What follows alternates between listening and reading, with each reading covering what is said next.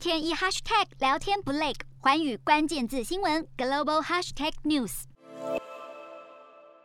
先前为您报道过，美国默沙东公司公布了新型口服药数据结果，能够有效降低重症甚至死亡的几率。各国现在都有意采购，而泰国也表示正在积极洽谈，有意购买二十万个疗程来对抗疫情。好，另外泰国也从四号开始要为十二到十八岁的青少年接种新冠疫苗，为即将到来的新学期做好准备。泰国政府表示，将为学生接种由辉瑞和 BNT 共同研发的 mRNA 疫苗，并希望能够在十月底之前完成两剂疫苗接种。